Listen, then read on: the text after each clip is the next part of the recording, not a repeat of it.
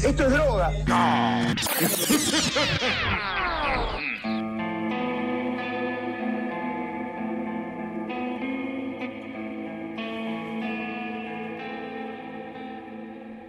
Muy buenas, buenas a todos, ser oyente. Bienvenidos a una nueva edición de Mambo Criminal. Yo soy el Muni y como siempre estoy acompañado por los impúdicos Santi Barril y Flor Cuncún. ¿Cómo andan, muchachos? Cagado de calor. Impúdicamente acalorados. Hace calor, ¿qué querés que haga? Estoy acá, relajado, grabando. Dale, empecemos con el episodio, listo. Alguien se murió y, y otro sobrevivió y descubrieron. Fin. Fin del episodio. Había una vez y todos se murieron. Bueno, listo, vuelvan la próxima. Perfecto, muchas gracias a todos y nos estaremos viendo dentro de dos semanas. Uh, uh, uh, uh. ¿Vieron la, la noticia del hombre gato? ¿La vimos? Sí, sí, sí, la Ah, vimos. sí. Nos, nos cagaron a mensajes en el Instagram de Mambo todo el tiempo, mandándonos mensajes, nos encantan, que sigan atentos los casos que tratamos. Este, sí, arrancó el Y juicio. que les hayamos arruinado el cerebro. Sí, porque- sí, sí. Sí, me gusta. Eso denota, eso eh, prestan que prestan atención, Sí. quiere Sí, decir. sí, Me sí. parece muy bien. Más que ustedes, me parece, prestan atención a ellos. ¿Qué? Sí, totalmente. ¿Qué dijo? ¿Qué? ¿No? ¿Eh? Arrancó el juicio de Nicolás Gil Pereg, el hombre gato de Mendoza, que mató a la mamá y a la tía. Este, ya lo echaron de la sala el primer día porque empezó a maullar. Deben haber visto todos los videos, si no, está en YouTube. El tipo, mientras estaban, nada, iniciando el juicio, la jueza diciéndole, ya le dije antes que no haga ruido durante el juicio, si no lo vamos a tener que sacar. Y el tipo, miau, miau, miau, miau, miau. Ya estoy hasta aquí de su reglamento.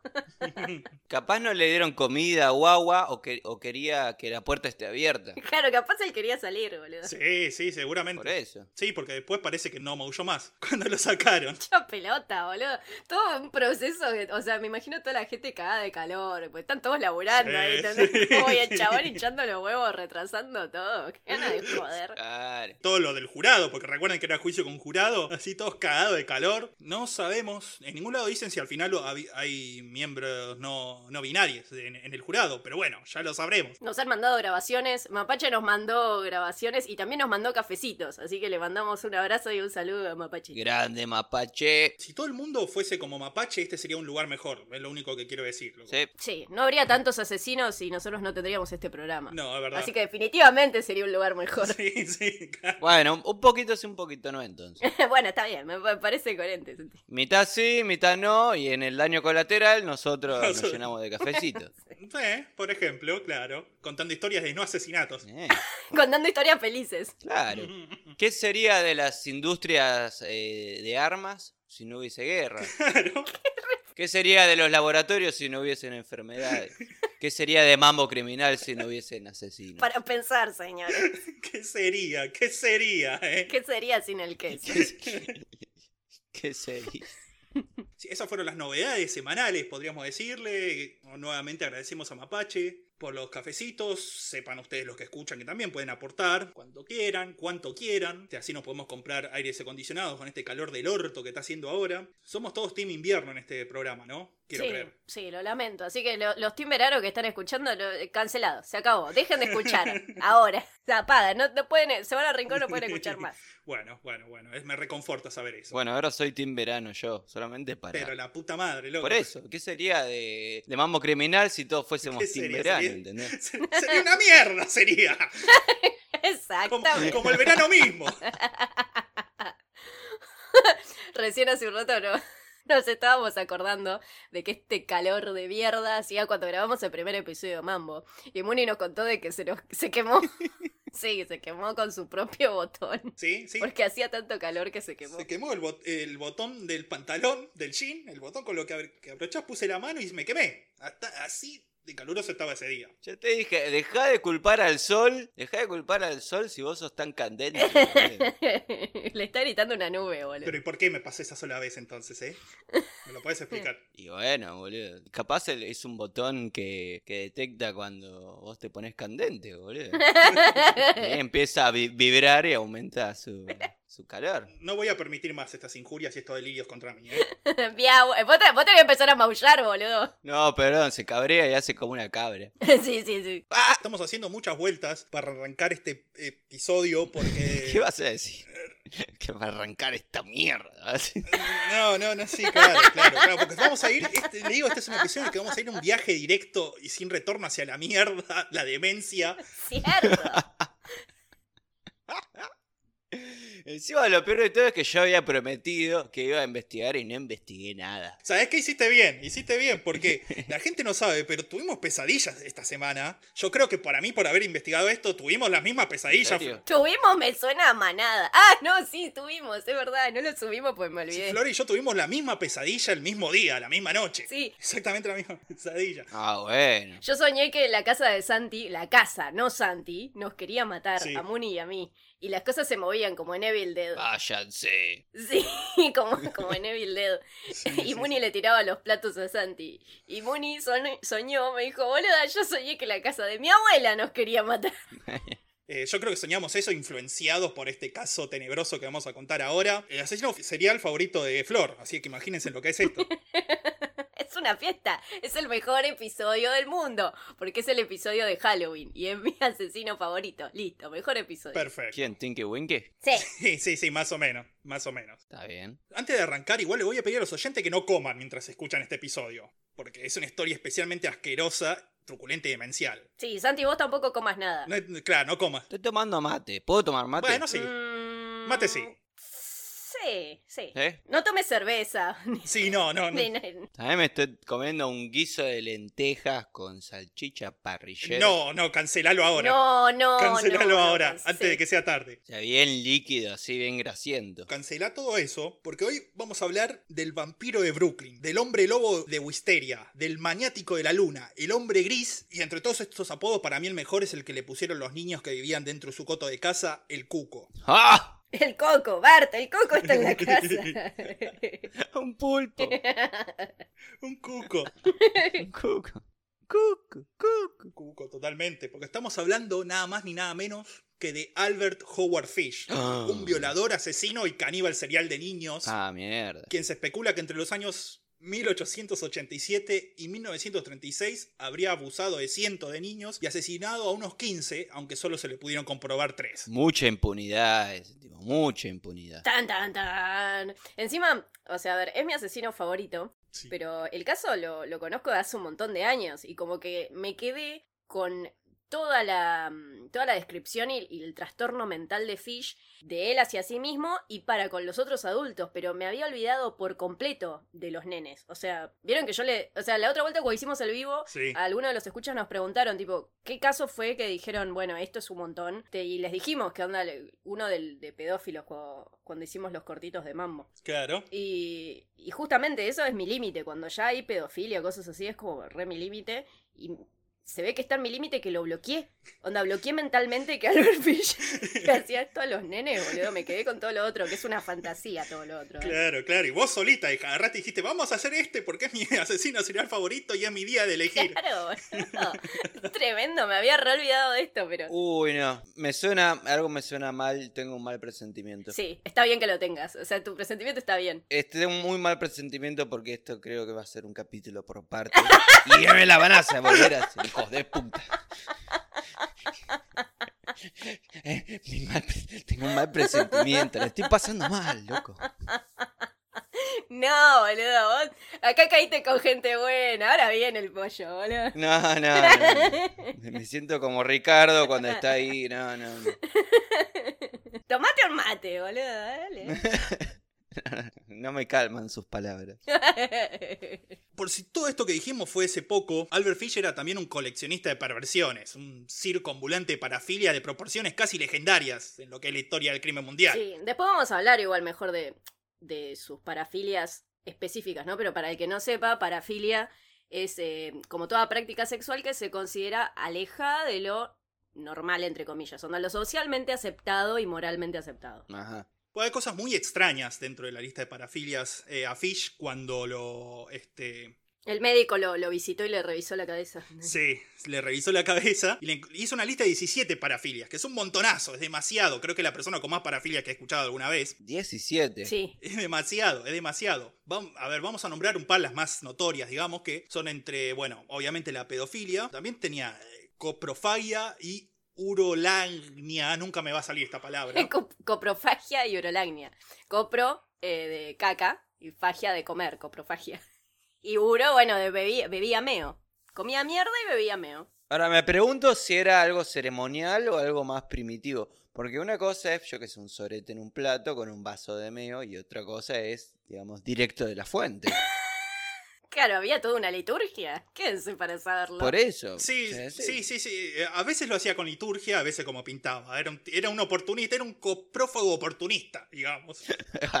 Bueno, era un chabón espontáneo. Sí, sí, sí, pero hay veces que hacía ciertas ceremonias. Vamos a hablar un poco de eso. ¿Y qué otras cosas más? Bueno, era también un sádico, como casi todos los asesinos seriales, pero como casi ningún otro asesino serial, creo que este es el único, era también un masoquista extremo. Claro, es raro en asesinos Sí, seriales. sí, sí, sí, creo que es el único, por lo menos que yo conozco, que es así. Y masoquista extremo de verdad, no es así un poco golpearse un poquito. O sea, extremo triple subrayado, sí. Como, igual tiene sentido ese masoquismo. Después vamos a ver por qué él se configura de esa manera. Ok. Bueno, podemos arrancar. Yo quiero escuchar. Sí, sí, sí, tranqui, tranqui, tranqui, porque no es solamente eso lo que tiene Albert Fish, porque también, sumado a sus tendencias esquizofrénicas y a su fervor religioso, lo convierten en uno de los seres más absolutamente trastornados y dementes que hayamos cubierto alguna vez en Mambo Criminal. Y no sé Uh. si vamos a cubrir otro más demente que este alguna vez. Oh. Sí, mi asesino favorito. Así que bueno, hecha esta presentación podemos hundirnos en la pesadillesca vida de Albert Fish, ¿no? Dale, ¿Cómo no? comenzamos. Albert Fish nació con el nombre de Hamilton Howard Fish el 19 de mayo de 1870. Eh, 19 de mayo es también el día que nació Joy Ramone. Datos. Bueno, ya vamos a ver qué tiene que ver Joy Ramón acá también. Porque to- todo tiene Sí, que ver. era un tipo raro Joy Ramone. Era un tipo raro, no era tan asesino, pero era raro. Pasa que hace tres días que estoy escuchando los Ramones sin parar, entonces no, no puedo... no. Nació ahí el 19 de mayo de 1870 en Washington, D.C. El menor de 12, contando entre hermanos y medio hermanos, no sobrevivieron los dos igual. En esa época se morían un montón de nenes. Sí. Claro, había que tener mucho por las dudas. Sí, claro, claro, básicamente era eso. Eh, lo nombraron Hamilton en honor a un pariente lejano, Hamilton Fish, quien para ese entonces estaba ejerciendo como secretario de Estado del gobierno de los Estados Unidos, o sea, lo que vendría a ser jefe de gabinete de acá, de gobierno nacional, como si fuese Mansur, ponele. Ese era el pariente lejano de, de Albert Fish. Listo. Eso hace un asesino serial, ¿me entendés? Claro. Claro. Bueno, tenía guita Albert Fish. Y venían de una familia, una larga y activa historia dentro de la política estadounidense, una familia conocida. Pero Albert era justo de la parte de la familia, viste, los que se llaman los primos pobres. Era esa parte de la familia que había quedado medio excluida, que se había ido despilfarrando la guita. Los Beverly ricos. Claro, Sí. claro, sí, sí, sí, sí. Para cuando nació Fish, estaban bastante en la pobreza esta rama de la familia. Sí. Y no eran solamente monetarios los problemas, sino que había algo de- que definitivamente no andaba bien en los genes de esa familia, o por lo menos de la rama de esta familia, ¿no? ¿Qué pasaba? ¿Qué había? Eh, se especula que en algún momento hubo, hubo, debe haber habido incesto, una endogamia o algo dentro de esta familia, porque tan solo contando la generación de Albert y de sus padres, se pueden encontrar no menos de siete casos de psicopatologías extremas, este, entre estas incluyendo a un tío que sufría de psicosis religiosa, una tía descrita simplemente como completamente loca, eh, un medio hermano confinado de por vida en un manicomio, otro hermano muerto por hidrocefalia, otro con alcoholismo crónico, una hermana que tenía un tipo de aflicción mental no especificada, y la propia madre de Albert, la cual sufría alucinaciones visuales y sonoras. O sea, estaba hasta la mano. Sí, claro, o sea, ya... Trancu. Tranco ese árbol genético. A Albert le, le tocó todos los numeritos. Claro. Totalmente. El que era, parecía el más normal de todos era el padre de Albert, Randall Fish, que tenía igual 75 años para cuando nació Albert y le llevaba como 30 y pico de años a la madre. Mira. había sido capitán de barco y en los últimos años, como no podía ser de otra manera en esta historia, se había dedicado a la venta de fertilizantes, o sea, de mierda. Era Tannen, boludo. William Tannen. Ah, de ahí se, le, se le sa- le salió el gustito. Sí, seguramente lo, le iba a ayudar al viejo a laburar y se ponía a jugar con la mierda, qué sé yo. Claro, Y sí, viste, cuando haces eh, pastelitos de barro, capaz hacía pastelitos de caca y ahí nació. claro. Pero bueno, al parecer este Randall Fish en algún momento había tenido cierto dinero, eh, había sido un miembro importante de una logia masónica. Y eso que era el más normal. O sea. era un miembro de los magios. Sí, claro. Sí, sí, sí, sí, grado 35 de los magios. O sea, una cosa muy grande. Sí. Pero para cuando murió, cuando Albert tenía 5 años, parece que toda esta fortuna e influencia había sido dilapilada. Tanto es así que la madre de Albert se vio incapacitada de mantener a toda la prole, eran un montón, Por lo tanto, a esta edad, a los 5 años de Albert, lo mandó a vivir a un orfanato, el Saint John de Washington, hasta que ella pudiera conseguir un empleo lo suficientemente remunerado, ¿no? Como para poder mantenerlos a todos, ¿no? Sí, el chabón te deja con 12 críos, boludo. ¿Qué, qué vas a hacer? Al orfanato, se acabó. Somos como en la película de Monty Python, ¿viste? Bueno, chicos, lo siento, pero. Sí, sí, sí, más o menos. No eran 12 porque se habían muerto un par ya, pero igual eran un montón, no tenían guita, y bueno, lo agarró, lo mandó a este Albert al orfanato. ¿Qué carajo iba a laburar? Y no sé, porque para colmo por la época. En esa época. Claro. Claro. En una lavandería, capaz, yo qué sé, cosas así. Sí, pero no te, no te daba la, la suficiente guita como para mantener a toda la familia, ¿no? Ni en pedo. Entonces, justamente por eso, porque se ve que era difícil conseguir trabajo, por lo menos un trabajo bien pago, quizá porque nunca buscó un trabajo durante todo ese tiempo, o porque Albert era insoportable y no quería ir a buscarlo, porque se dice que era un niño hipersensible de chico, lo cierto es que estuvo cuatro años en el orfanato. Sí. Hasta que la madre lo- lo- se lo llevó de vuelta. Cuatro años que tuvieron repercusiones para toda la vida de Albert Fish. ¿Por qué? Creo que ya lo dijimos antes acá en otro caso, los orfanatos no suelen ser los mejores lugares para los niños. Menos en esa época. Yo me imagino todo muy eh, Charles Dickens, ¿viste? Como... Sí, todo. Mucha boina, ¿viste? Pantalones rotos, zapatos rotos. Mucha voz. Sí, claro, claro. Mucha boina y, y mucho desastre. Imagínate un orfanato de 1870. Era, era Sierra Chica, más o menos, ese orfanato. Sierra chiquita. Sí, Sierra Chiquita. Sierras chiquitas. Sierra Donde chiquita. tus niños estarán en buen cuidado. Aprenden a hacer manualidades y aprenden a cocinar. claro. Claro, y lo, lo dirige un cura, ¿viste? Sí. Sí, deja a sus niños aquí. Bueno, sí, era un. Bueno. Era religioso el orfanato. Eso solo lo hacía peor. La iglesia siendo viva desde tiempos inmemorables. Sí. Sí, nosotros manejamos los orfanatos. No hay problema. Va a estar todo bien. Como con Albert Fish, que tuvo todo bien, ¿no? Sí. Lógico. Pasa que, como dijimos, Albert de chiquito era extremadamente sensible y de repente se encuentra abandonado por su madre, conviviendo entre el hacinamiento y la sociedad, con muchísimos otros pibes de diversas edades, con toda clase de problemas, traumas, historia de vida fuertes. Entonces, se vio en el medio ahí de todo eso y dijo, según sus propias palabras, Allí fue donde aprendió a mentir, mendigar y robar, además de ver cosas que ningún niño debería ver. Debido a todas estas cosas, Albert intentaba escaparse todos los sábados, sin éxito. Ninguna era vez, ve que no era bueno escapándose. Yo me imagino si esto pasaba en la época actual, Andy Kuznetsov se hacía, se hacía tres programas con esto. Che, así que a vos te dejaron un orfanato, yo te entiendo, pues mi viejo es médico, mi viejo es sexólogo. Olvídate. Yo, yo te entiendo, boludo. Ya lo vio Albert Excitándose con eso, porque le excitaba todo. Le decía sexo y se ponía al paro el chabón. Así que no sé si va a ser una entrevista muy linda esa. Qué bajo. Está haciendo ruido el micrófono, ¿no? ¿Por qué está haciendo ruido el micrófono? No, no, por nada. Tum, tum, tum. Claro. Todo lo que se mueve le excitaba, ¿viste? Más o menos.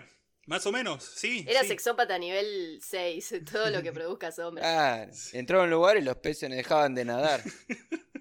Pero sí, sí, sí, sí, sí, era así, Albert. Eh, digamos que, además, si la convivencia con los otros niños era problemática, peor eran los adultos del lugar. Que como ya dijimos, era un orfanato religioso. Estaba administrado por curas y monjas. Las monjas hablaban.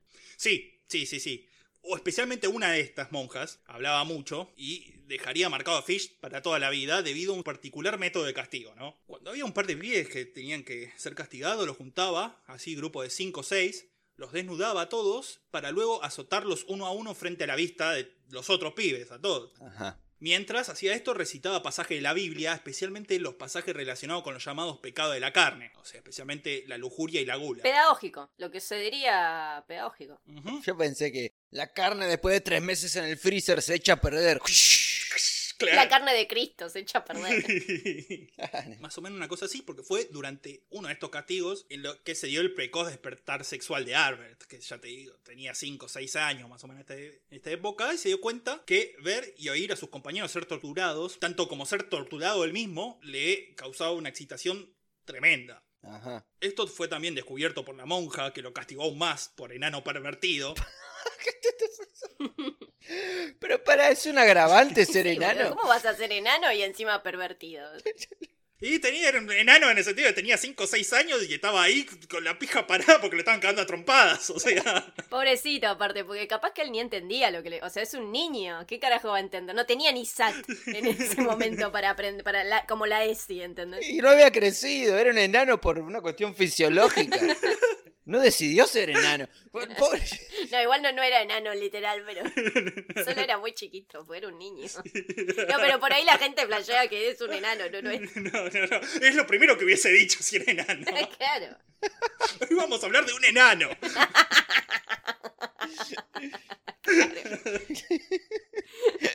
Ya los cancelaron los enanos ahora, boludo. Creo que ya antes no se habían cancelado. Sí, ya nos habían cancelado porque siempre hacemos chistes de enano. Perdón, somos esto. Por el enano vampiro, ¿te acordás? Sí, claro. Perdón, somos esto. Pero bueno, no solo la monja se enojó con él, sino sus compañeros que también, viste, lo estaban ahí cagando a trompadas y decía, ¿y este qué le pasa? Que se calienta con nosotros cagándonos a trompadas. Y lo cagaban a trompadas también a Fish y eso también lo excitaba. O sea, era un ciclo vicioso eh, de la perversión y los golpes. Claro. Así que bueno, estaba ahí medio sufriendo bullying de parte de todo el mundo, Le Albert. gustaba el bullying. que sí, o sea, sí. Sí, obvio. Obvio, sí, le gustaba que lo cagaran a trompada. Este, tampoco ayudaba al bullying que eh, Albert sufriera enuresis. Esto significa seguir mojando la cama mucho después de la edad en lo que esto es normal, ¿no? En el caso de Fish fue hasta los 11 años que seguía eh, meándose encima en la cama. Sí. Curiosamente, muchos otros asesinos seriales sufren de esta aflicción. Sí.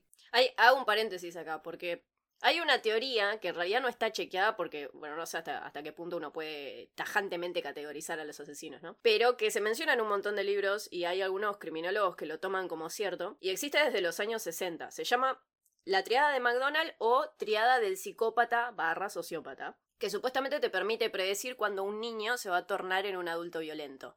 Entonces tiene tres signos, ¿no? Porque es una triada. El primero es la piromanía claro.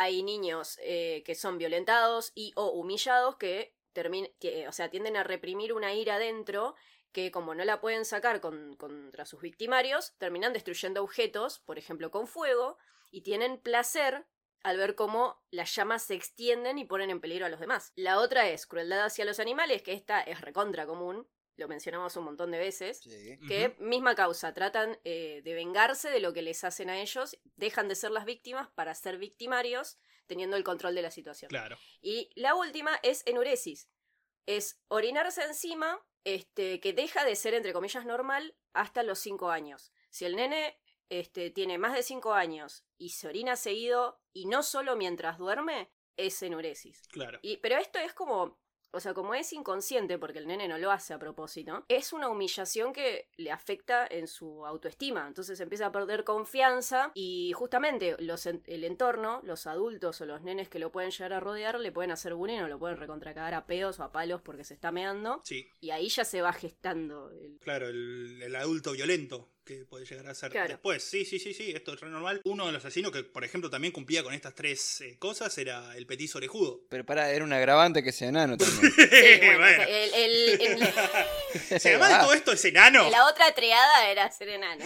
Claro, claro. ¿Cómo sos un enano y encima te meas, boludo? No, no, no podés todo. Tenés que elegir en la vida. Bueno, pero yo sé que, por ejemplo, el petiso era juego yo a los 6, 7 años, no sé, clavaba, ponía clavos en la cabeza de niñas. Ah, arrancó con animales también, o sea, tenía parte de esta triada. Sí, sí, tenía las tres. Tenía las tres el petiso orejudo, solo que las desarrolló todo mucho más rápido. Claro. No sé, era precoz, qué sé yo. Yo me pregunto, en otras épocas, imagínate que evolucionaba después el petiso orejudo. ¿Qué, qué pasaba? ¿Cómo Se evolucionaba? hacía Dumbo, boludo. Un Pokémon evolucionaba. No sé, o capaz se iba a otro pueblo, no lo encerraban y seguía haciendo sus cositas. Ah, sí, obvio. Y bueno, quizás terminaba terminaba siendo como Albert, Claro. recorriendo todo el país y haciendo estragos durante un montón de años hasta que alguien lo agarraba. Ah, ah, me estás adelantando cosas. Bueno, entonces, Ah, ah. Nada, estaba ahí en el orfanato. Obviamente, quizá por lo traumático de esta situación y la mezcla del dolor, el sexo, el cuerpo de los niños, se haya mezclado todo en la cabeza y unido de una forma inseparable en su mente, ¿no? Además, los versos de la Biblia que recitaba la monja, toda esta situación que era cotidiana encima. Evidentemente, acá vemos las primeras. sí. Las primeras, digamos, situaciones por las que después Fish quedó como quedó, ¿no? Sí, terminó asociando como que es todo lo mismo. Claro. Como, ah, ser humillado, ser expuesto, ser torturado. Todo debe ser lo mismo, debe ser normal. Y Dios lo quiso así. Claro, básicamente. Muchos años después, Fish contaría una anécdota de sus años en ese lugar, en el orfanato, para describirse a sí mismo y a sus perversiones. Voy a citar esta parte de Albert Fish que dice: A ver. Yo soy un hombre apasionado. No puedes entender qué significa eso a menos que seas como yo. En el orfanato en el que me mandaron de niño había unos chicos más grandes que atraparon a un caballo en uno de los campos del lugar. Llegaron al caballo hasta el vallado y lo ataron. Le pusieron querosén en la cola, lo prendieron fuego y cortaron las sogas.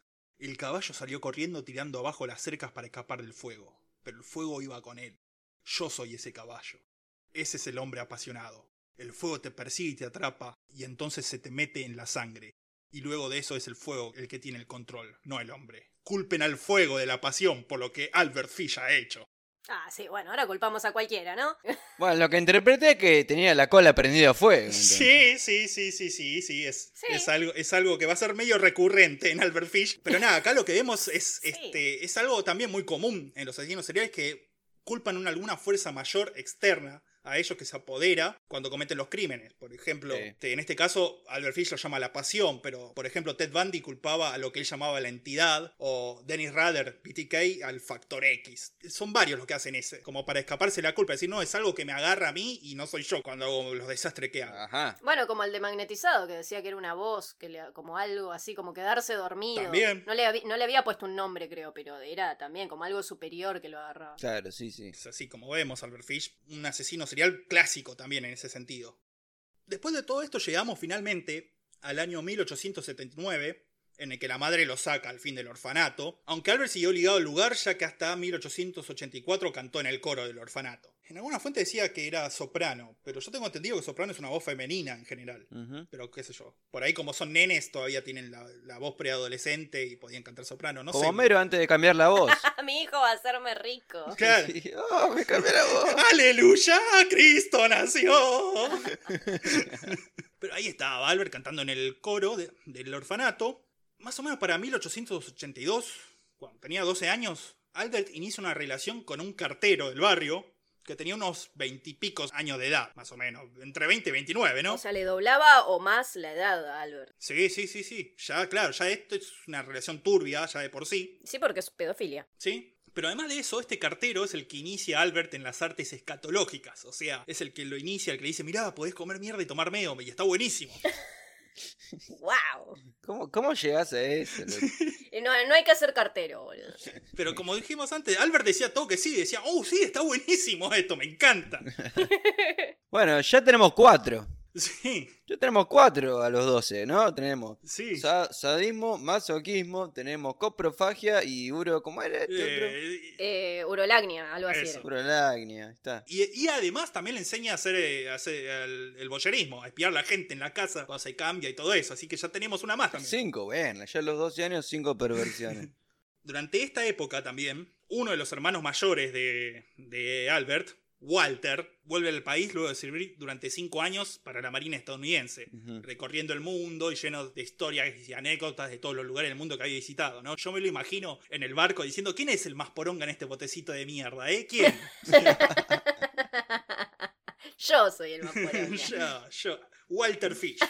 Walter Fish. Y sí, Walter Pescado, boludo. escucha. Claro, totalmente, pescado. De todas estas historias con las que volvió el chabón a la casa, la que más resonó en Albert fue la de una hambruna en China tan grande, extendida y profunda que el canibalismo comenzó a volverse un método común para combatir el hambre, ¿no? Sí. No, boludo, los chinos otra vez. Los chinos cagando todo. Sí, sí. Culpen a, culpen a la hambruna, ya comiendo cualquier cosa desde tiempos inmemorables. Pero bueno, Albert cuando escuchó esta historia dijo, ¡uh, qué bueno debe ser el canibalismo también! Y ¡pum! Lo, lo agregó a sus perversiones. Suena re divertido. Era como que iba cazando Pokémones, pero para filias Claro. y perversiones. Para 1885, con 15 años, finaliza sus estudios secundarios. Casi con seguridad porque simplemente decidió abandonar la escuela, ¿no? Porque se hubiese graduado, ¿no? Claro. Lo que también abandonó a esa edad fue su nombre de Hamilton, porque le hacían bullying por el nombre. Le decían ham and eggs, jamón y huevo. Lo cual es contradictorio porque a él un poco le gustaba que le hagan bullying, pero no sé si ese tipo de bullying. No, le gustaba el bullying físico. Claro. El bullying de decirle nombres, eh, jamón y huevo, no le gustaba un carajo.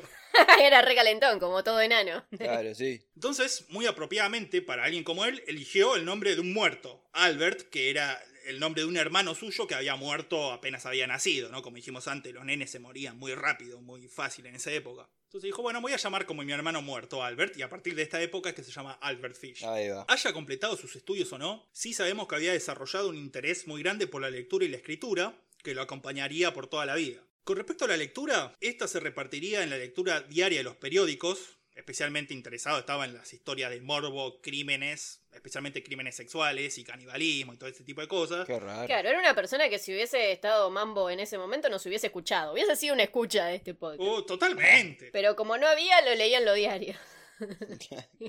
Eventualmente iba a llenar libros de recortes de este tipo de noticias. Las recortaba, las pegaba y las juntaba, las coleccionaba. Sí. Por otro lado, su libro de mayor lectura era por lejos la Biblia. Como dijimos, el chabón era muy religioso. En Estados Unidos, además, lo que hay es que el cristianismo tiene más subgénero que el heavy metal, más o menos. Sí. Tenés un montón de, de, de tipos de cristianismo, de, de que yo soy de esta rama, yo soy de la otra. Albert y su familia pertenecían al episcopalismo, que es el, el epico- eh, tiene muchas palabras difíciles este episodio. Tengan paciencia y fe y, Episcopalismo. Decilo muy rápido, Santi. Episcopalismo, episcopalismo. Episcopalismo, episcopalismo. Eh, claro.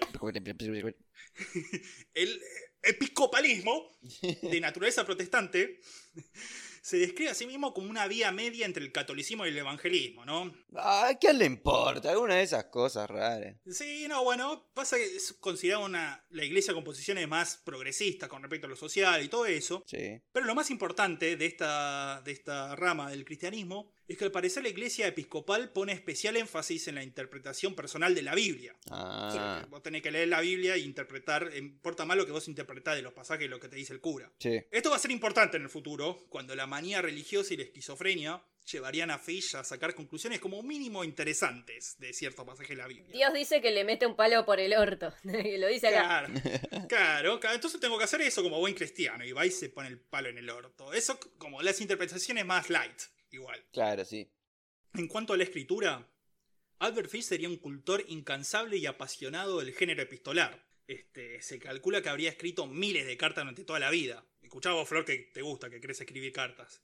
Sí, cartas. sí, quiero que vuelva la correspondencia epistolar, como en la época de Albert Fish. Claro, claro, claro. Aunque no sé si ese tipo de correspondencia. Ah. porque encima, eh, todo arranca como, bueno, un chabón que leía mucho. Sí, pero leía crímenes y la Biblia todo el tiempo. Era un chabón que también escribía muchas cartas. Sí, pero ¿qué tipo Pero de qué tipo cartas? de cartas, ¿no? Sí, sí, sí, sí, sí, sí. no. Obviamente, usando, usaba los clasificados en el diario o mediante anuncios en los servicios de las agencias matrimoniales de la época, los Tinders de la época. Albert prácticamente hizo un arte de enviar cartas obscenas, siempre a mujeres, de, todas estas con, de tenor sadomasoquistas y escatológicas. Ajá. ¿Les parece que lea un fragmento de la carta? Es muy asqueroso, pero Sí, Dale, dale, sí. sí. Dale. En esta ocasión, esta es una carta. Había entablado conversación con una mujer a la que primero le había dicho que él, Albert, era un productor importante de Hollywood.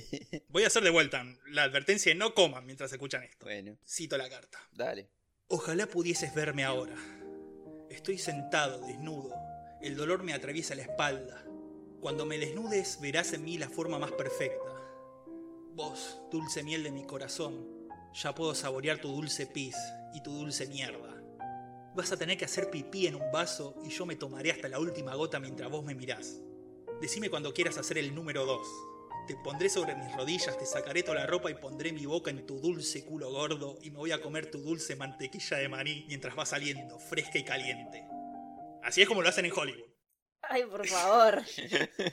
Pero bueno, lo, lo llamativo de esto es que ven que dice pipí y número 2. Sí. Sí, como que esto sí, era sí. re recurrente en Albert, de usar como un lenguaje más Infantil. eh, infantil, claro. Claro. Como que se ve que tenía ciertas regresiones, que según Freud eso es típico de un perverso, cuando... Ah, mira. Bueno, igual Freud, ¿no? De la época del culo. Pero mm, cuando hacen regresiones eh, a cómo fue el despertar sexual, si le despierta como regresiones infantiles, es típico de un perverso. Ajá. Puede ser, puede ser, y sí, claro, obviamente muestra también dónde quedó la, la psiquis sexual de Fish, que quedó también medio como clavada en esa época de, Claro. de la infancia. En el orfanato.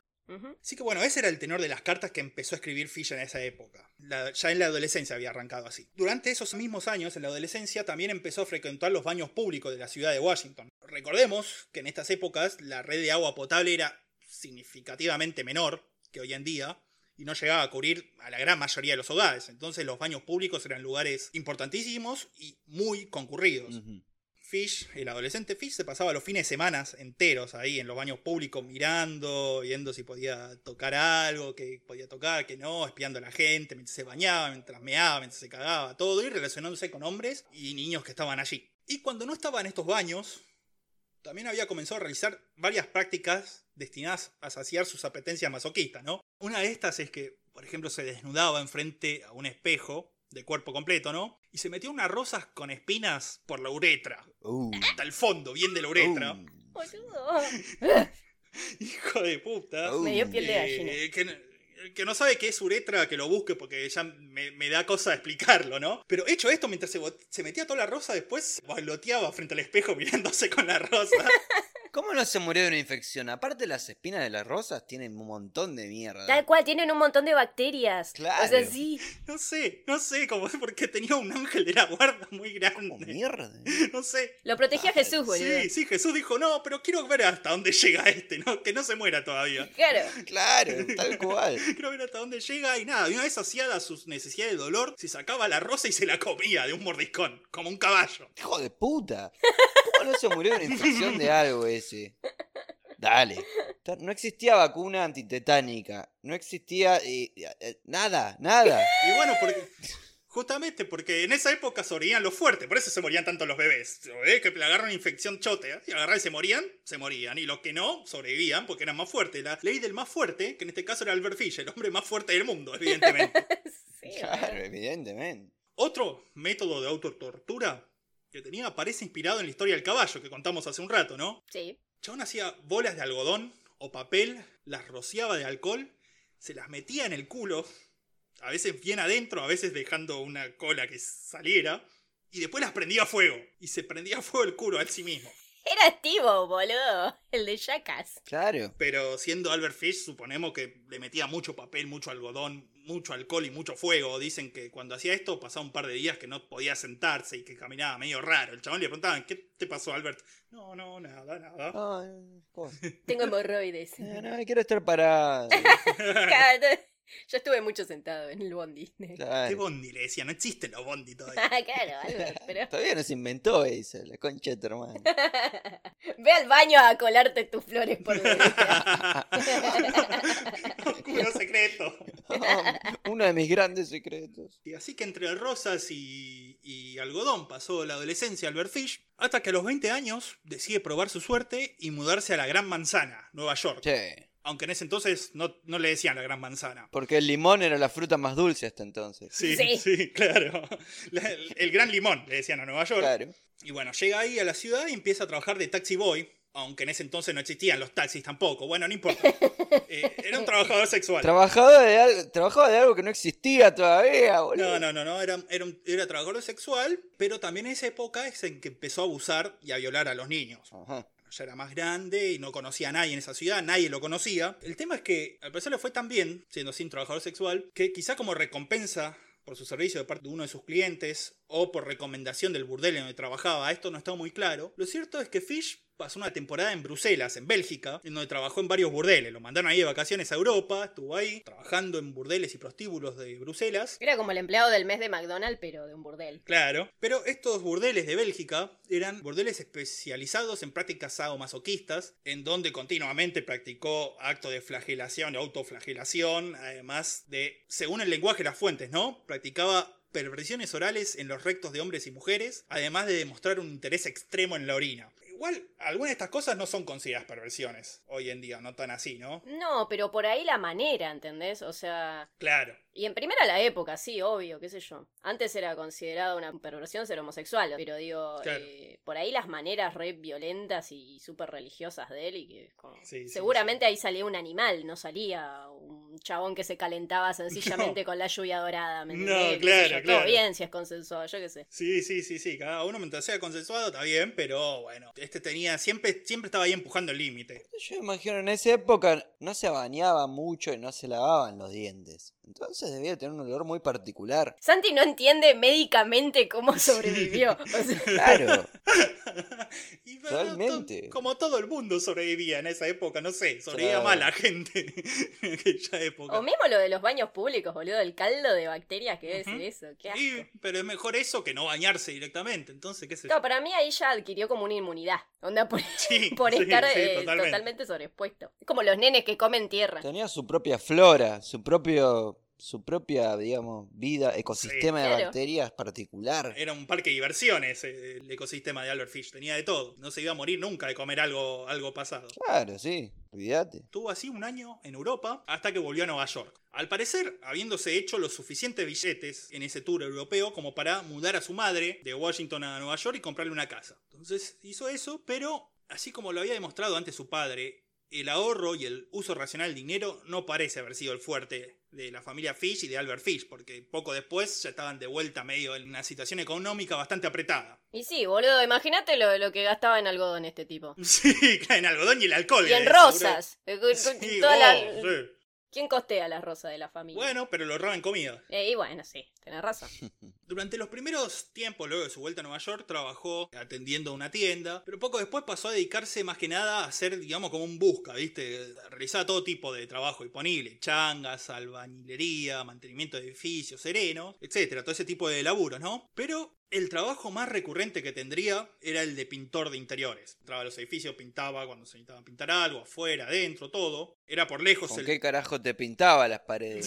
Sí, ¿no? Eh, Claro. Era, sí, sí, sí, sí, no, la gente generalmente quedaba conforme con el trabajo del chabón. Ciertamente no era el trabajo mejor pago ni más prestigioso, ¿no? Pero venía con un par de particularidades que atraían especialmente a Fish, que había vuelto a Europa más perverso y sádico que nunca, y ¿no? sí, allá además andás a ver todo lo que aprendió en, Sí. con los trabajadores sexuales. Sí, sí, totalmente. Ahora, ¿por qué decimos que este trabajo de pintor tenía particularidades, no? Bueno, básicamente Porque podía usar una casa por un tiempo. Sí, sí, en parte por eso, en parte porque, bueno, él se ofrecía también a trabajar en institutos de menores que necesitaban pinturas, en los YMCA, como la canción de los Village People, Mm. que son instituciones de albergue para jóvenes cristianos, Sí. hospital de, de niños, eh, casa de tuberculosos, todos lugares llenos de niños, adolescentes y hombres jóvenes, especialmente en situación de vulnerabilidad, Claro. cuyo abuso no, no iba a ser tenido en cuenta por prácticamente nadie, ¿no? Claro, porque aparte que quien, o capaz gente que, que estaba ahí completamente desahuciada y que andás a ver, no Sí. importaba si, si les pasaba algo o no. Claro, claro. Y a- aparte de eso, porque, o sea, el, el traje que él usaba de pintor le Sí. permitía como ciertamente confundirse un poco, porque él en el día a día usaba un traje, onda como en la época, ¿no? Claro. Un traje oscuro, qué sé yo.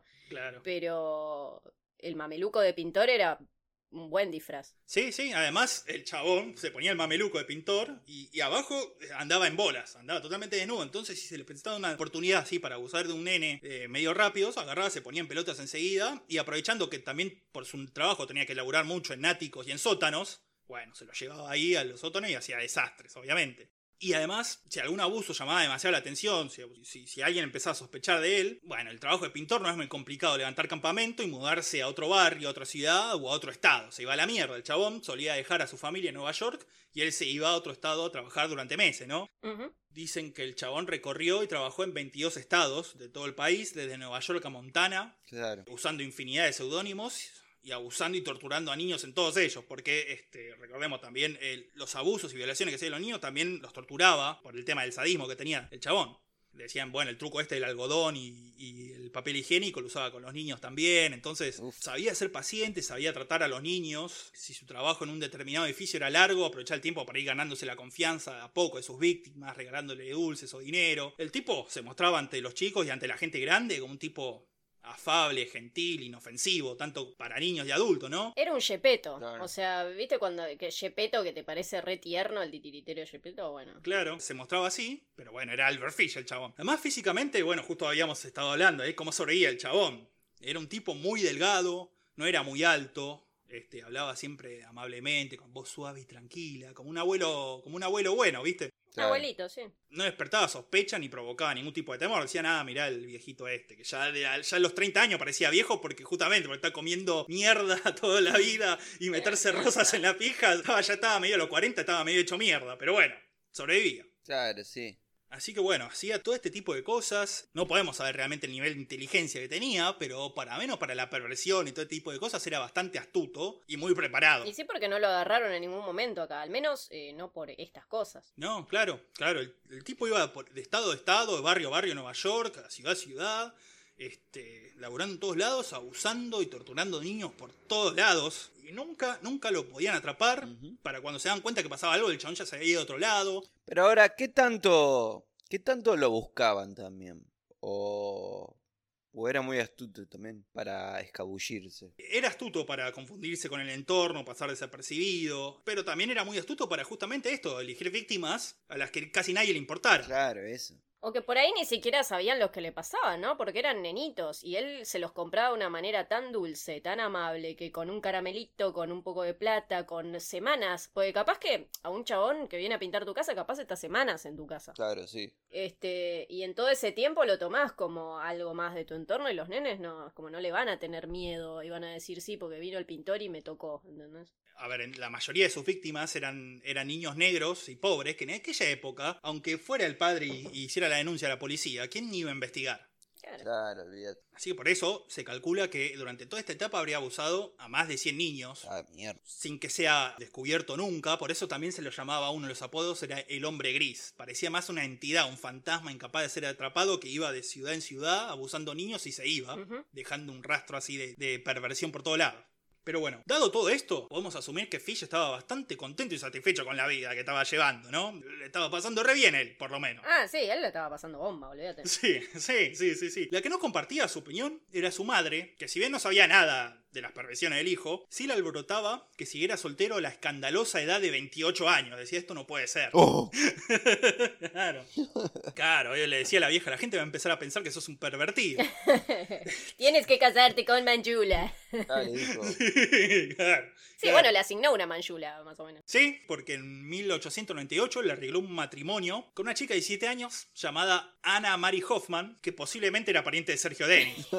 Recordemos se llamaba Héctor todo, Hoffman. todo conectado, boludo. Si bien fue un matrimonio arreglado, se dice que antes de casarse Fish de alguna manera se habría ocupado de comprobar que Ana, si bien no compartiera sus inclinaciones sexuales, al menos las toleraba. Estamos hablando del sadismo, el masoquismo, ¿no? Obviamente las violaciones y todas esas cosas. Sí, de eso nadie supo, sí. No, nada más él. Claro. Pero bueno, medio que se fijó, no se sabe cómo, pero antes de casarse le agarró y le dijo a Ana y le dijo, mirá, a mí me gusta un poco que me des un par de azotes de vez en cuando, está todo bien, ¿no? Y la otra la mina dijo, "Eh, bueno, mirá, está bien, de vez en cuando va a estar bien, no pasa nada. Bueno, ningún marido es perfecto. Sí, claro, claro, claro, todos tienen sus cosas. Entonces, bueno, ella sabía que Fish de vez en cuando se azotaba un poco y bueno, listo. Lo cierto es que terminaron casándose y estuvieron juntos durante 19 años, en el que engendraron seis vástagos. Como los hijos de Apu. Sí. Debió ver su cara. Sí, sí, sí. Sí, exactamente esa. Bueno, la cuestión es que la vida de casado y de padre no fueron demasiado impedimento para Fish, que siguió dedicando su vida a la depravación durante todo este tiempo, ¿no? El chabón seguía siendo pintor, y como ya le dije antes, a veces si tenía que irse a otro lado, dejaba a la familia en Nueva York por semanas, este, y él se iba a laburar a otro estado o a otra ciudad, y después volvía con toda la guita y se la gastaba enseguida, porque era así Albert Fish, un remolino de cosas, de sensaciones. es sin embargo, durante esta etapa, en donde Albert tiene sus primeros problemas con la ley. Sí. Aunque esto no tuvo nada que ver con las violaciones ni nada de eso. No, le pasó por boludo, o sea. Sí, sí, sí, sí, sí. Resulta que en 1903, mientras hacía una changa en un negocio, alguien comete el craso error de confiarle la caja de dinero a Fish. Y como no podía ser de otra manera, el chabón agarró y se afanó toda la guitarra de una. Apenas tuvo la chance, se fue, con la- se fue a la mierda con toda la guitarra. Nos vemos. Se fue y se compró todo en flores. Siempre todo esto en flores. Compró una florería. Tome todas las rosas que tenga. No, no le saquen las espinas. de- es más, póngale más. Está pagando la universidad de mis hijos. Córtele los pétalos. Deme Y todo esto espinas en nada espi- más. Claro, sí, sí, sí. Pero bueno, no se afanó. Resulta que Fish no era tan hábil para cubrir sus rastros en delito que no tuvieran que ver con la morbosidad, se ve. Porque enseguida es descubierto, detenido, y lo condenan a 16 meses de prisión, los cuales los pasa en la cárcel de Sing Sing en Nueva York. Lindo nombre para una cárcel. Sing Sing. Cantá, cantá. Cantá, cantá. Mirá, si te mandamos a cantar, cantá, va a ser un quilombo, eh. No parecen haber sido muy duros estos meses para Albert. Claro. Que se la pasó cogiendo con otros presos todo el tiempo. La, la, había- la pasó bomba en la cárcel. En la cárcel donde más te humillan y más te cagan a trompadas y te violan, él, él estaba en un cumple. Claro, claro, que lo- lo- si lo cagan a trompar lo vieran los otros presos, lo cagan a trompar a los guardias, él estaba, la estaba pasando bomba. Resulta que es particularmente difícil castigar a un masoquista, como estamos viendo, ¿no? Claro, sí. ¿Cómo haces? La tenés que tratar bien. Sí, sí, sí, le tenés que dar un abrazo. Claro. Le tenés que dar una relación estable y duradera basada en el amor y el respeto mutuos. No, te fue a la mierda, te dice el chavo. Ah, Así que sí, estuvo, estuvo esos 16 meses cagándose de risa en la cárcel. Y bueno, después de prometer portarse bien, sale en libertad. Se terminan los 17 meses, sale en libertad. Y pasaría mucho tiempo para que volviera a cometer crímenes del orden financiero. Pero nada más financiero, porque en lo que respecta a lo sexual no había aprendido nada. Al revés. Eh, la violencia y el sadismo, el chabón fue escalando y creciendo cada vez más con el tiempo. A los métodos de tortura que ya habíamos descrito antes, le sumó actos como clavarle alfileres debajo de las uñas, acto que también se hacía a sí mismo en la casa cuando estaba solo. Claro. Claro, esto es lo paradójico de él, ¿no? Como que todas las cosas que les hacía a sus víctimas se las hacía primero él, a él mismo, y decía, esto Sí. está buenísimo. Sí, claro. Y igual vamos, después más adelante vamos a hablar un poco más de la historia de Albert con las... Con las agujas. Sí, con las agujas y los alfileres. Ok, hay un tema aparte acá. Sin embargo, el mayor acto de violencia y salvajismo hasta este entonces en la vida de Albert Fish se va a dar en 1910 cuando conoce a Thomas Kedden. Para esta etapa, Fish eh, se encontraba trabajando en Delaware, en otro estado de Estados Unidos, obviamente como pintor, haciendo un laburito ahí, alquilando un cuarto en las afueras de la ciudad, y conoce a Thomas Kedden. Thomas Kedden tenía 19 años, un físico acorde, pero tenía un rostro medio añiñado, y además tenía cierto retraso mental que lo hacía parecer más infantil, tanto en sus actos como en su pensamiento, en todo, ¿no? Claro, en cómo se expresaba. El pibe este, Kedden, se había escapado de su casa de Arkansas, en el otro extremo del país, debido a los maltratos recibidos por su padrastro, y había llegado hasta Delaware buscando laburo, eh, haciendo dedo, colándose en trenes y ofreciendo favores sexuales a otros hombres durante el camino a cambio de dinero, comida y techo, ¿no? Claro, sí. Apenas lo conoció Albert, dijo, uh, está buenísimo el pibe este. Estaba ahí el pibe, llegado a Delaware, sin un peso, sin conocer a nadie, lleno de piojos, todo sucio. Y Albert lo tomó bajo su ala. Dijo, no, vení, te voy a ayudar, te voy a dar un par de pesos primero, le dio de comer, lo llevó a la casa. Sí. Y bueno, en la casa fueron tres semanas que lo tuvo, durante la cual llevaron a cabo todo tipo de actividades sádicas y masoquistas mutuas. Se hicieron una fiesta. Sí, una partusa entre dos, una orgía entre dos. Fue Claro.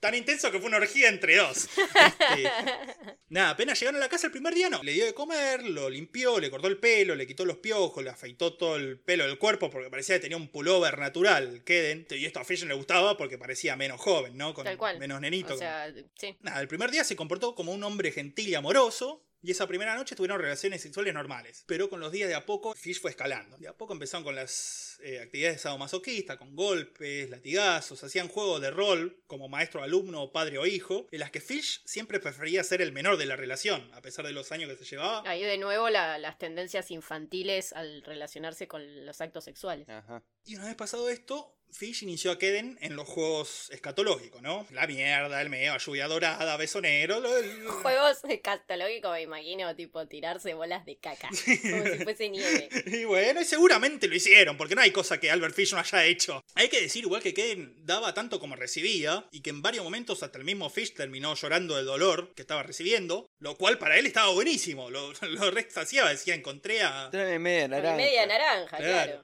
Pero con el correr de los días, la sesión continua de sexo y violencia, en vez de satisfacerlo, le iba dando más manija, ¿viste? El chabón, en vez de aplacar la fantasía, la excitaba más. Claro, sí. Claro, porque el límite se va corriendo cada vez más, entonces ya no le alcanza. Claro, claro, y quiere seguir haciendo cosas cada vez más, más violentas, más asquerosas. Bueno, era todo, hasta acá era más o menos consensuado, por lo menos lo más consensuado posible para Keden, ¿no? El tema es que justamente este consentimiento era la última barrera que sentía Fish para el total disfrute, el sadismo, y de a poco se fue haciendo la idea en la cabeza de terminar matándolo al chabón, a Keden. Ujú. La cuestión que al final de de estas tres semanas, Fish llevó a Keden a una granja abandonada en las afueras de la ciudad. Ajá. Fish conocía el lugar porque había salido muchas veces a recorrer la ciudad y los campos buscando este tipo de lugares. Como siempre, el laburo de perverso dura las, 27, las 24 horas los 7 días al día.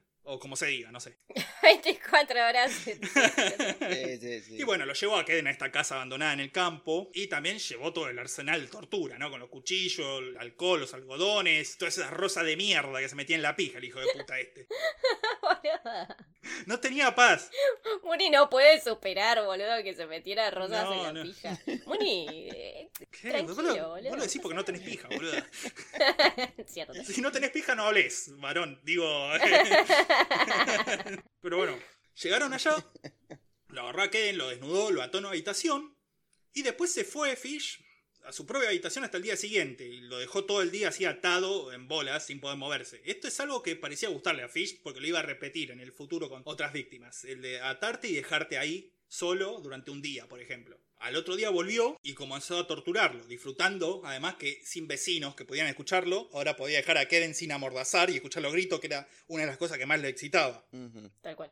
Agarró y le dio el tratamiento completo, con el látigo, el algodón con alcohol, las velas, eh, alfileres clavados en los genitales, este, todas las maldades que se te puedan ocurrir se las hizo a Keden. Comenzó a hacerle corte con cuchillo y beberle la sangre. Estaba así casi todo el día y una vez que llegaba la noche, Fish se iba a dormir a su propia habitación y le dejaba a Keden atado ahí. Y dormía re tranquilo. Sí, seguro. Eh, nunca había dormido mejor que este, volví al día siguiente. Fish igual reiniciaba la tortura, el- todo durante una semana más o menos. Lo dejaba sin comer durante días y lo obligaba a que entonces comer su propia mierda. Mierda que después compartía con Fish, como dijimos antes que tenía cierta, cierto ritual. Se juntaban a la noche a comer mierda y tomar meo. Claro. Y sí, boludo, como te juntás con tus amigos a tomar unas birris, pero ellos, eh, y comer unas papas, ellos se juntaban a comer su mierda y tomar su meo, boludo. Sí, sí, sí, sí, todo esto mientras Keden estaba cada día más hecho mierda igual, pero bueno. El anteúltimo día de toda esta fiestita, Fish decidió cambiar los roles y durante ese día fue Keden el que tomó el papel de torturador. Así que durante todo ese día, bueno, Keden se la devolvió un poco a Fish, aunque igual ya estaba tan debilitado por todo lo que había pasado que tampoco es que le pudo propinar a Fish un nivel de daño muy grande. Es curioso, ¿no? Este, ¿Por qué no aprovechó Keden para este día en el que él era el torturador para irse a la mierda, ¿no? Entonces podemos especular que por ahí hasta ahora seguía estando de acuerdo con todo lo que estaba pasando o que ya estaba bajo tal control mental de Fish que no, no, no atinó a escaparse. Claro. Seguramente más eso. Sí. Porque, o sea, ya llega un punto en el cual. Sí, yes, master. ¿Entendés? Como, ya no tenés voluntad, nada. O sea. Pero bueno, así con todo llegaron al último día en el que este sí demostró ser demasiado para Keden. Y para toda persona normal. O sea, claro, ¿qué- claro. Carajo habrá pasado para que diga Bueno, basta. eh, bueno, hasta aquí. La cuestión es así, el trabajo de Fish en Delaware ya había terminado, un par de días y tenía que regresar ya a Nueva York. Entonces, para la gran despedida, Fish pensaba en mutilarlo a Keden, dejarlo morir desangrado y después comerse el cadáver. Ajá. Con Keden atado, como siempre, como todo, todo día, comenzó a excitarlo primero hasta que estuviera totalmente erecto el chabón, Keden. Y una vez hecho esto, Fish sacó unas tijeras y comenzó a hacer un proceso que solo puede ser descrito como una mutilación genital por partes. O sea, empezó a cortar la puntita, pero de a poquito. Ah, O sea, no, no es de que agarró un. ¡Pah! Es un. No, no, no. No, ¿qué, ¿cuál es el apuro, boludo? estaba haciendo en Coifeur. Tratamiento de Coifeur. Claro. Pero bueno, fue en este momento cuando ya fue demasiado para Kevin, que empezó a gritar, a llorar y a suplicar. Y dice, ¿qué estás haciendo, hijo de puta? Y si me vas a cortar la pija, cortala de una, no hagas, no la hagas despacito. Claro, boludo. Fish siguió un poco más, llegando al clímax con estos gritos. El chabón en Fish empezó a cavar solo así en seco, escuchando cómo gritaba Keden. Pero acá es que sucede algo raro, si tenemos en cuenta que estamos hablando de Albert Fish, ¿no? claro. Sí. Años después, Albert diría que en ese momento se dio cuenta que con el calor que hacía no iba a poder llevarse la carne necesaria para comer sin que se pudra y largue olor durante el largo viaje de vuelta hasta Nueva York, de Delaware a Nueva Claro, York. porque ¿no? no olvidemos que era caníbal también. O sea, ¿le, le importaba que se pudra la carne ahora? ¿Cómo es esto? Claro. Eh, eh, eh, decía, no, no, se va a pudrir la carne en, en el viaje. Pero esto para mí me suena más una racionalización posterior al hecho, y que en cambio por alguna razón algo del sufrimiento de Keden parece haberlo conmovido lo suficiente como para detenerse en ese instante y terminar ahí con todo esto. Porque si bien, bueno, lo de la carne y el calor se podía pudrir era cierto, igual lo podría haber matado como para completar, aunque sea parte de su fantasía sádica. No, si para mí eh, algo de ternura sentía por Keden, o sea, como que lo quería un toque. Claro, claro, claro. Y pasa que ni siquiera él por ahí podía llegar a procesar el hecho de por qué no lo quiero matar, ¿entendés? Que es lo que me Claro. estoy pidiendo. Y por ahí, por ahí eso se inventó él en su casa. O no, quizás realmente fue así, tipo, no lo sabemos. Pero aparte porque es un tipo de piedad que solamente tuvo con este pibito, después nunca sí, más. no, después nunca más, nada más con este. Pero bueno, sí, había estado toda una semana en la que uh, sí es posible que haya eh, creado algún tipo de afecto con Keden, en esta orgía de dos personas que hicieron durante este tiempo, qué sé, yo, no sabemos. Mm, Lo que sí sabemos es que Fish agarró y, y en vez de seguir castrándolo y mutilándolo, desinfectó un poco la zona donde había comenzado a castrarlo, lo tapó con vendas, le dio 10 dólares, le dio un beso y se fue a la mierda, se fue para siempre. Es muy poca guita 10 dólares por todo lo que le acaba de pasar a Keden. Aún si lo contamos con dinero de esa época, sigue siendo muy poco dinero. Encima un rata el hijo de puta, boludo. invítame un café al mes. Sí, sí, sí, sí, además de todo rata, otra perversión, rata. ¿Cómo vas a ser enano y rata, boludo? Pero no, agarró, se fue a la mierda, son sus palabras. Luego de eso me tomé el primer tren de vuelta a mi casa y nunca supe que fue de él ni me preocupé en averiguar. Nadie se preocupó en averiguar que fue de Keden porque no se sabe más qué pasó con el chabón. Lo dejó ahí medio castrado con 10 dólares en una casa en medio de la nada. Claro. Pasó esto, Fish volvió a Nueva York, siguió su vida luego de esta experiencia, como si nada hubiese pasado, seguía después obviamente torturando y violando niños, pero bueno, estaban ahí viviendo su vida familiar, Fish, normal para él, como dijimos antes, él y su esposa habían tenido seis hijos, cuatro varones y dos mujeres, el mayor nacido en 1899 y el menor en 1914, para quienes Fish era un padre modelo. Sí, esto es re llamativo. Onda, esto creo fue una de las cosas que me quedaron más patentes del caso. Que onda, hasta las propias hijas este, decían que era un padre ejemplar. Sí, sí, sí. O sea, era un chabón re laburador, Ujú. eh, súper amable con su esposa, con sus hijos. Sí, sí, sí, que nunca los golpeó, que para esa época ya era bastante, bastante bueno. Nunca nada. Este, además el chabón no, no escabiaba nunca, entonces jamás que se ponía en pedo y cagaba palos a alguien en la familia, nada. Nada, no, para la época, de- para el estándar de la época, era un podríamos decir que era un padrazo. Lo cual es, es re zarpado cómo pudo separar, onda, ¿no? Como el resto de los niños sí, pero mis hijos no. Y sus hijos, por más de, de que hayan sido niños y niñas, no le despertaban este. No, no, no, no, este, no sabemos, claro, no sabemos si porque también sentía algún afecto por los chicos o porque sabía que podíais llamar demasiado la atención si hacía algo con sus propios hijos como para mantener algún tipo de, de, digamos... eh, Para mí algo de afecto había, porque si no, eh, en algún punto se te salta la charla. Bueno, sí, Más como sí. después, bueno, veremos cómo después se le enloquece, ¿no? Pero en algún punto se le tendría que haber escapado alguna, y eso no pasa. No, no, no, no, no hay ningún solo testimonio los hijos que con ellos por lo menos nunca tuvo ninguna actitud abusiva de ningún tipo. Así que bueno, nada, si bien los niños lo querían al padre, la que ya estaba harta un poco era la mujer de Albert Fish, este, esta Ana. Ana Sergio Denis. No hay testimonio de peleas o abusos de parte de Fish contra ella, por lo que se especula que lo que habría creado el distanciamiento fueron los gustos sexuales de Fish, los cuales, si bien atemperaba con ella, decía, no, me gusta un poco golpearme, nada más azotarme de vez en cuando. Seguramente después de tantos años de casamiento, un poco se habían empezado a filtrar la verdadera perversidad de Fish. Como, ah, mirá, te gusta soldarte mucho. Ah, mirá, como... Claro, sí, sí. ¿Y estos alfileres por qué están acá en tu mesita de Boludo, la cama llena de espinas otra vez, boludo. Sí, claro. Total vos no ¿Qué es limpiás, este ¿no? cacho de punta de verga? ¿Qué es esto? ¿Qué son estos 10 dólares, boludo? Te fuiste un mes a laburar a Delaware y volvés con 10 dólares nada más. Claro, boludo. Se había comprado 20.000 cajas de alfileres. Es que después el gobierno nos los quita, man. Claro. Sí, claro, claro. Y basta de traerme rosas todo el tiempo. No me gustan las rosas. Encima están todas medias dobladas y, y huelen raro. No tienen pétalos. Te traes sol- solo los tacos con espinas. Claro, boludo. Sí, sí, sí, sí, totalmente. Totalmente, así que bueno, se ve que de a poco se fueron juntando estas cosas hasta que Ana se hinchó las pelotas y se fue con el primer hombre que se le cruzara en el camino. Este hombre resultó ser John Straube, quien en 1917 estaba alquilando un cuarto en la casa de los Fish. Ese mismo año, 1917, Ana se escapa con él, abandonando a Fish y abandonando a los hijos también. Ah, mira. Un par de meses más tarde, Ana le escribe una carta a Fish pidiéndole que le deje volver porque con John se había podrido todo ahora. Y Fish no muestra ninguna señal de rencor en ningún momento, ni cuando sucedió, ni ahora que recibe la carta, acepta le dice, sí, volvé, está todo, va a estar todo bien. Y vuelve ella a la casa y bueno, si bien la relación no era, digamos, de amor ni nada de eso, bueno, se ve que Fish prefería mantener la, la familia, porque además criar a seis pibes en, es- en esa época era mucho más difícil. Sí. Era mejor que esté Ana en la casa y los cría ella. Claro. Entonces el chabón la aceptó re bien, no, ni, le, ni la puteó cuando volvió, ni la trató mal. Dijeron, bueno, esto es así ahora, pero bueno, seguimos normal. Ahora, no pasó mucho tiempo para que una tarde en la que Fish se encontraba trabajando, aparece de vuelta John Straub en la casa y le pide a Ana que vuelva a juntarse con él. Y Ana agarra, lo piensa bien. Se lo pensó muy bien. Sí, sí, sí. de- decía que el mejor escenario posible para ella era seguir con los dos hombres. Y agarró, lo metió a John en la casa y lo escondió en el ático. Como a Hugo. Sí, sí, sí, de hecho le iba a llevar comida, cabeza de pescado a la noche para que comiera. Y Fish decía, ¿dónde están todas mis cabezas de pescado, Ana? Claro. Claro, sí, no tardó mucho Finch en darse cuenta de que estaba pasando algo, especialmente cuando que el gasto en comida diaria de la casa había aumentado un montón. Decía, ¿por qué estamos gastando mucho más en comida de repente? Y Ana le decía que no, es por el perro nuevo, porque se habían comprado un perro, una mascota, que era un caniche cachorro. Una mierdita que se, se atragantaba solo, no podía comer tanto. Claro, ladraba y se atragantaba, boludo. total. Sí, sí, así que nada. Fish dijo, yo seré un perversito, pero no soy un pelotudo.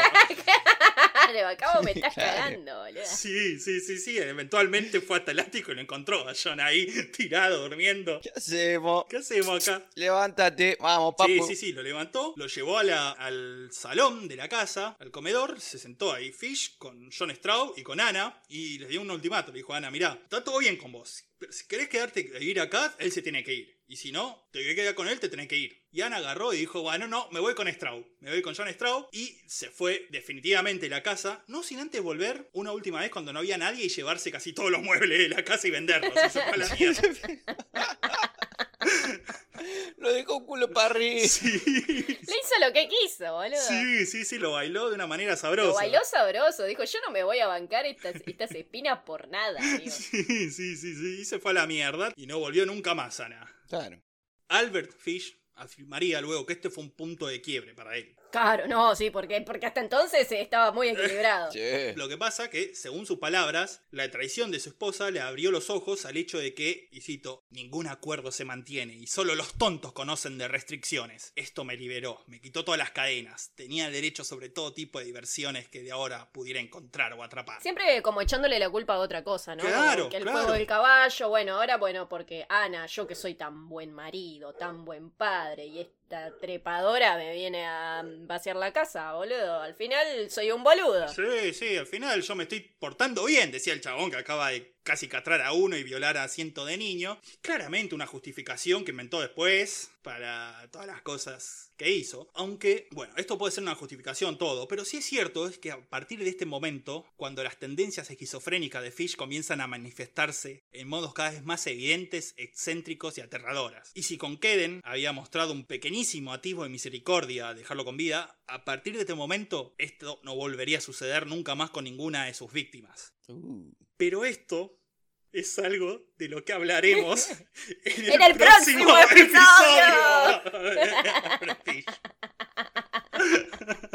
El silencio, el silencio. se murió, se murió. Yo sabía igual, ¿eh? Yo sabía. Sí, sí, lo advertí. O sea, tiene razón. No se puede confiar en nadie.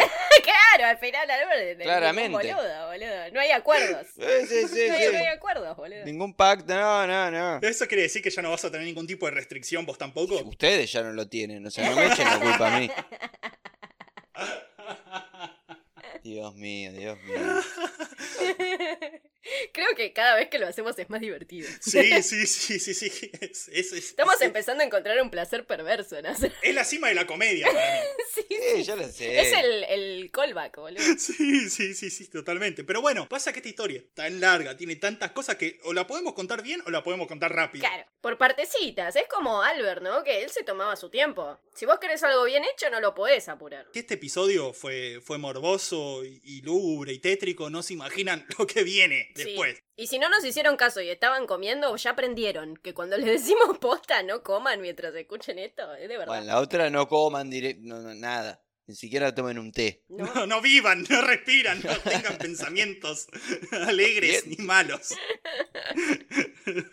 Así que sí, sí, sí, sí, vamos a seguir en el próximo episodio viendo cómo sigue todavía cayendo aún más en la perversión y en la demencia Albert Fish. Bueno, es un, es un caso bastante interesante este. ¿eh? Uh, es tremendo. Supongo que es un caso que también marcó desde muchos puntos de vista, tanto cinematográficos, literarios, Eh, No te creas, ¿eh? y a otros también asesinos intelectuales que habrán leído sobre el amigo. No que yo sepa, pero investigaremos. ¿eh? Investiguen. Este fue, obviamente, en su momento fue totalmente notorio, pero después medio que toda la sociedad estadounidense medio que lo quiso tapar, Albert Fish, como olvidarse lo más rápido posible y que no se hablara mucho del chavo. Es que supera la ficción, o sea, es realmente increíble. Yo creo que también por eso me cuesta un poco, excepto por la parte de los niños, ¿no? Pero me cuesta un montón eh, tomármelo tan en serio porque parece inventado, o sea, es... Sí, sí, no, sí. no lo fue, o sea, de hecho hay un montón de registro fotográfico, hay pruebas médicas, hay un montón de cosas. O sea, todo esto pasó, pero parece sacado una película de, no sé, Sí, sí, de sí. una mente hiper perversa. No, claro, es que vos lo ves en una película y decís esto no es real, se, se fueron a mierda, exageraron, no existe alguien así. Sí, sí, existió. Era Albert Fish, el cuco, el cuco humano. El cuco, boludo. sí. Era verdaderamente Sí, el cuco. era el cuco, realmente.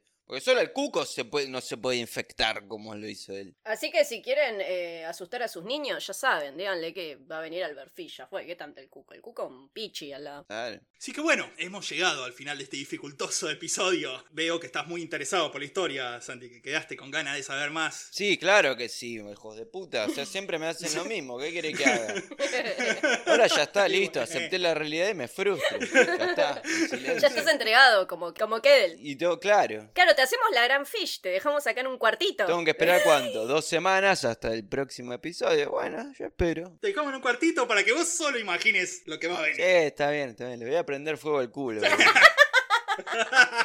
A ver, a ver, le voy a hacer la gran fish. mirá.